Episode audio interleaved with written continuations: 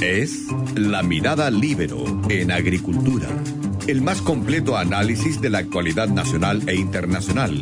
Conduce la periodista Magdalena Olea.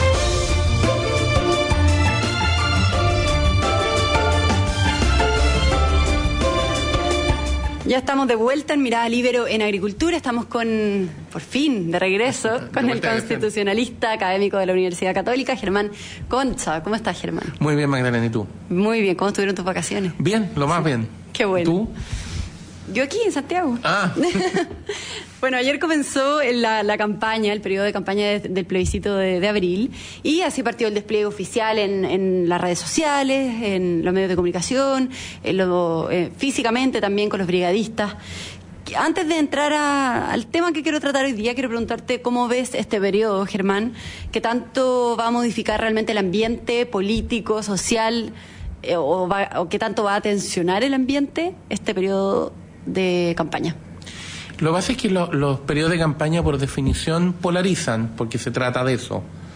Tú políticamente lo que tienes que hacer es marcar diferencias para tratar de convencer a las personas de que voten por una u otra opción. Eh, el problema es que el país ya está en una situación excepcional de tensión de base.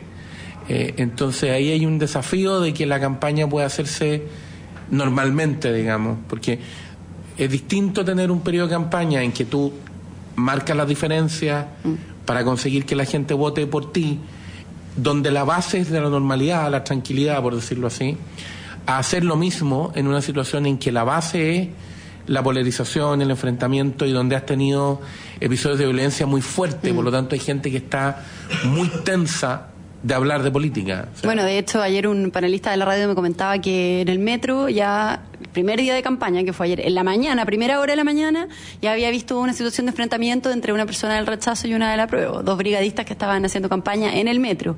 Y de hecho, yo quiero hablar ese tema contigo porque está el debate sobre la violencia violencia que hemos visto en el Festival de Viña, con la PCU, cada viernes en Santiago, etcétera, no, que no, no, ha parado, que creímos que febrero iba a ser un mes un poquito más tranquilo, y realmente no fue así. O sea, quizá un poquito más tranquilo, pero pero no fue así. Entonces, eh, me quiero detener sobre este tema, el tema del orden público. ¿Cuál es tu visión sobre lo que está ocurriendo, para comenzar? Mira, yo creo que lo más, quizás lo más complejo institucionalmente es que nos hemos acostumbrado a dejar de lado el orden público, a darle menos importancia, como que fuera algo irrelevante en un contexto de otras cosas. Y la verdad es que eh, institucionalmente el orden público es de las cosas más importantes. De hecho, eh, se ha dicho hasta la saciedad, pero es muy importante reiterarlo. Eh, el orden público, la mantención del orden público es una de las cosas que explica que el Estado exista. El Estado existe para eso porque el orden público es la garantía de que todos vamos a poder ejercer nuestros derechos respetando los derechos de los demás. Entonces, la alteración del orden público supone que yo me arrogo, me atribuyo derechos que no tengo. O sea, cuando yo digo, no, es que la causa que yo defiendo es muy importante, cualquiera que ésta sea, y entonces eso me autoriza a mí a cortar el tránsito. Paso por sobre los demás. Paso por los derechos de los demás, que tienen derecho a usar las calles para lo que están hechas, que es para circular. No están hechas para bloquearlas, digamos. Entonces, yo digo, no, es que lo que yo defiendo es muy importante. Sí, pero los demás tienen derecho a hacer uso del espacio público para lo que el espacio público está diseñado. Entonces, cuando yo bloqueo, lo que yo estoy haciendo es atribuirme un derecho que no tengo y perjudicar a los demás. Yo estoy haciendo violencia. Yo estoy haciendo violencia porque yo soy el que estoy dañando al resto. Por eso que en todos los países civilizados, en todos los sistemas institucionales, si tú quieres hacer una marcha, tienes que pedir permiso. Si tú quieres, y, y, la autoridad conduce la marcha, le dice, ya, ok, podrá ocupar tal pista de tal hora a tal hora. Son marchas legales. Son marchas ordenadas. ¿Para qué? Para que los demás puedan hacer uso de los mismos espacios y tú controles el efecto que producen los demás. No es por, no es por impedir que la gente se exprese, es por garantizar el ejercicio de los derechos de los demás. Aquí hay, hay varias eh, si tú miras, por ejemplo, hay varios comentarios de artistas, de intelectuales que realmente dicen, no, es que la situación es tan grave que usted no puede compararla con el tránsito. Ya es que con esa lógica la situación es tan grave que entonces yo puedo tomar una pistola y empezar a matar gente. Sí, si la lógica de esto es que mi visión subjetiva del problema que a mí me afecta no puede alterar la regla de convivencia, porque entonces cada visión subjetiva evidentemente hace que el problema que uno tiene, el 100% de sus problemas, lo considera lo más grave que hay y entonces paso por arriba los derechos de los demás, no, si no me importan. Ahora, eh, Germán, está el tema también del monopolio del uso, del uso de la fuerza por parte del Estado, que es cuando la, la aplicación concreta de la violencia se delega o se permite por el Estado para que las Fuerzas Armadas, para que los carabineros puedan controlar ciertas situaciones. ¿Cómo nace este concepto y cómo opera este concepto? Lo que pasa es que yo eh, diría que la primera distinción, que también se ha diluido en Chile, es que eh, violencia no es lo mismo que fuerza. Violencia significa atribuirse el ejercicio de la fuerza sin tener derecho a ella. Hace violencia el que rompe el orden institucional. Cuando yo le pego a otro sin tener autoridad para eso, cuando yo saqueo, cuando yo destruyo, cuando yo interrumpo el tránsito normal sin tener autorización para eso, yo estoy haciendo violencia, estoy haciendo algo a lo que no tengo derecho. La policía, la autoridad, ejerce fuerza legítima. Por lo tanto, lo que está haciendo es algo legal garantizado por el ordenamiento y que está actuando en representación de nosotros. No está actuando en representación de un querer subjetivo raro, está actuando en, en representación de toda la comunidad para garantizar el orden. Porque la libertad en un sistema democrático, en un sistema institucional, se ejerce en el orden, porque si no hay orden no hay libertad al final. Y no hay democracia tampoco. Nada, porque al final lo que tienes es que manda el más fuerte. Lo que tú quieres es que no mande el más fuerte, sino que manden reglas. Entonces yo cedo una parte de mi libertad para garantizar que tengamos todos una libertad dentro del orden. Y la fuerza pública lo que hace es actuar en nombre de la sociedad para restablecer el orden. Por eso que es muy grave cuando tú pones en el mismo nivel al que hace uso de la violencia, porque eso es un acto delictivo, con el que hace uso de la, fuerza. El que hace uso de la fuerza legítima que está mandado por la propia sociedad para controlar eso. Por eso que es tan grave que en las rutinas humorísticas, en fin, se, se glorifica la primera línea, porque eso es un acto delictual. Tú no lo puedes poner al mismo nivel de la actuación de la policía, que lo que está haciendo es controlar. Puede que la policía se exceda y tú tengas que juzgar y castigar el exceso, pero es exceso en el ejercicio de algo lícito. ¿Qué controla? ¿Cómo se controla ese exceso o no exceso? ¿Cuáles son las circunstancias bajo las cuales el Estado puede operar? ¿Qué las define finalmente? Porque me imagino que acá hay que buscar un equilibrio, porque el Estado tampoco puede estar por siempre eh, ejerciendo la fuerza eh, legítima. Mm. ¿Qué regulaciones o límites hay al respecto también. O sea, todas las policías del mundo, todos los sistemas en, un sistema democrático tienen un sistema de regulación que establece no solo cuándo se usa, sino que cómo se usa y con qué gradualidad se usa. O sea, es distinto lo que tú haces respecto de una persona que, por decirlo de alguna manera, voy a poner los ejemplos extremos, iba en una marcha, se le dijo que podía usar tal pista y se cambia de pista y se sale, pero sigue en la marcha sin hacer nada más. Es distinto lo que tú haces para controlar eso y asegurar el flujo del tránsito, por ejemplo, que lo que tú tienes que hacer cuando tienes un grupo de personas que está saqueando una tienda o está quemando un lugar o está haciendo lo que vimos recientemente en Viña, que apedrear la entrada con gente adentro o yendo al segundo piso de una tienda para botar los autos y quemarlos en la calle. Es distinto lo que tienes que hacer porque la situación es distinta.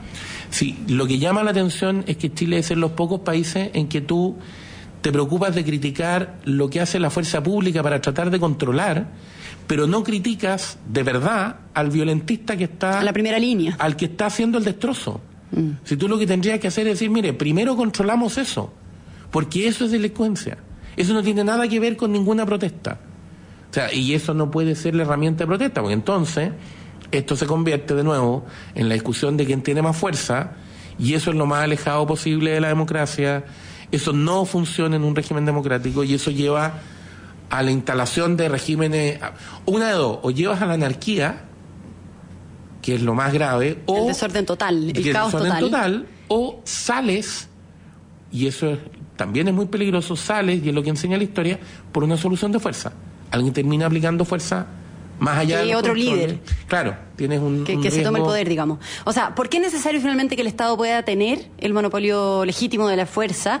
¿Y cuáles son las consecuencias si el Estado no opera, no controla las situaciones, no ejerce el poder sobre su territorio? ¿Se- ¿Significa necesariamente que terminamos con la democracia, lo que dijimos antes? O sea- Eso, si no hay orden, si no hay paz, si yo no Bueno, puedo caminar la, la tranquilamente. condición, la condición basal de la, de la democracia es que tú retiras la, la- la violencia como manera de resolver conflictos políticos y por lo tanto lo que tú haces es cedes tu derecho a defenderte a ti mismo a un sistema que defiende los derechos. Eso supone Para dos todos. cosas, que es que yo dejo de usar la fuerza por mí mismo, pero además que yo acato las soluciones del sistema. O sea, si hay caos, podría terminar defendiéndome yo a mí misma. Que lo que vimos que mucha gente estaba haciendo colas para comprar armas, por ejemplo. O sea, terminas en una situación en que si la gente siente que no hay capacidad del Estado de resolver los problemas, entonces se arma y se defiende por sí misma. Si entramos ahí, en la negación de la democracia, en la negación del sistema institucional, y donde terminas es en que se aplica la regla del más fuerte. Mm, Y por lo tanto termina mandando no quien tiene razón, que es la idea del sistema, sino que termina ganando quien tiene el garrote más grande. Eso es lo que nosotros queremos evitar. Por eso que, eh, si uno quisiera decirlo en simple, aquí está en juego el escudo, el lema del escudo del país. El escudo dice por la razón o la fuerza, porque esa es idea, es por la razón, por las buenas, o por la fuerza al servicio de la razón. Es decir, es por la fuerza legítima defendiendo a la razón, no es desatada. Si la fuerza desatada, el- el- el- la, violencia dejada a su sola eh, camino, eh, tiene ejemplos de lo que termina produciendo. Es tan simple como para que los auditores revisen, échenle una mirada a lo que pasó con el terror en Francia en la Revolución. Por algo se llamó el terror, terminó matando a todos los líderes que incitaron a esa propia violencia. Y hay buena evidencia histórica que dice que la Revolución Francesa mató un tercio de la población de Francia. Porque lo que tú produces es violencia por la violencia, porque al final te acostumbras, eh, ir a ver la guillotina se convirtió en paseo diario, la gente iba a verla porque, se acostumbra a matar gente. Sí, la violencia genera un violencia. acostumbramiento, entonces lo que tú La necesitas violencia es genera más violencia. y, genera- y te vas y vas normalizando la violencia. El primer día te llama la atención, el segundo día te llama menos la atención, el tercer día preguntan ¿a quién saquearon hoy? Eso es muy grave. Y eso hace que también los mismos violentistas quieran hacer eh, incidentes más grandes para llamar aún más la atención, que eso también eh, es un factor importante. Pero quiero preguntarte qué es lo que está ocurriendo en Chile hoy, o sea, cómo se explica que a cuatro meses de crisis sigamos viendo episodios de violencia descontrolada, que no se pueda garantizar el orden público, qué es lo que ha fallado finalmente.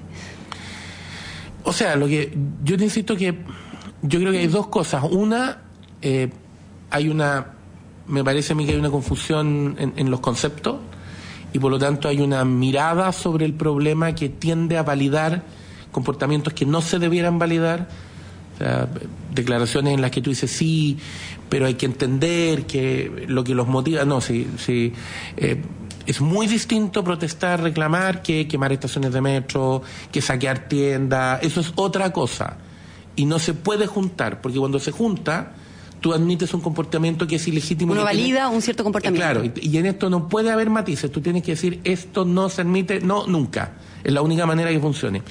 Y lo otro es que yo creo que tienes un sistema que tiene que discutir de una vez las reglas de utilización de fuerza por parte de las policías, pero tiene que entender que lo que no puede pasar es que esas reglas sean tan restrictivas que la policía quede inerme frente a la agresión de los violentistas. O sea, no puede ser que la fuerza de seguridad no pueda hacer nada. Esto no quiere decir que pueda hacer lo que quiera. ¿ah? No, no significa que tú le des un cheque en blanco y mire, salga y haga lo que se le ocurra.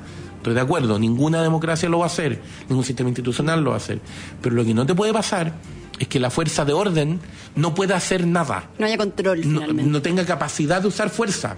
Pues entonces es un, es un, es un contrasentido. Bueno, nos tenemos que despedir. Muchas gracias, Germán, por haber vuelto, por haber estado Gracias acá y nos vemos la próxima semana. Encantado. Muchas gracias. Yo me despido y no se vayan porque ya viene el Chechuirane con Conectados. Nos encontramos mañana en la mirada libero en agricultura.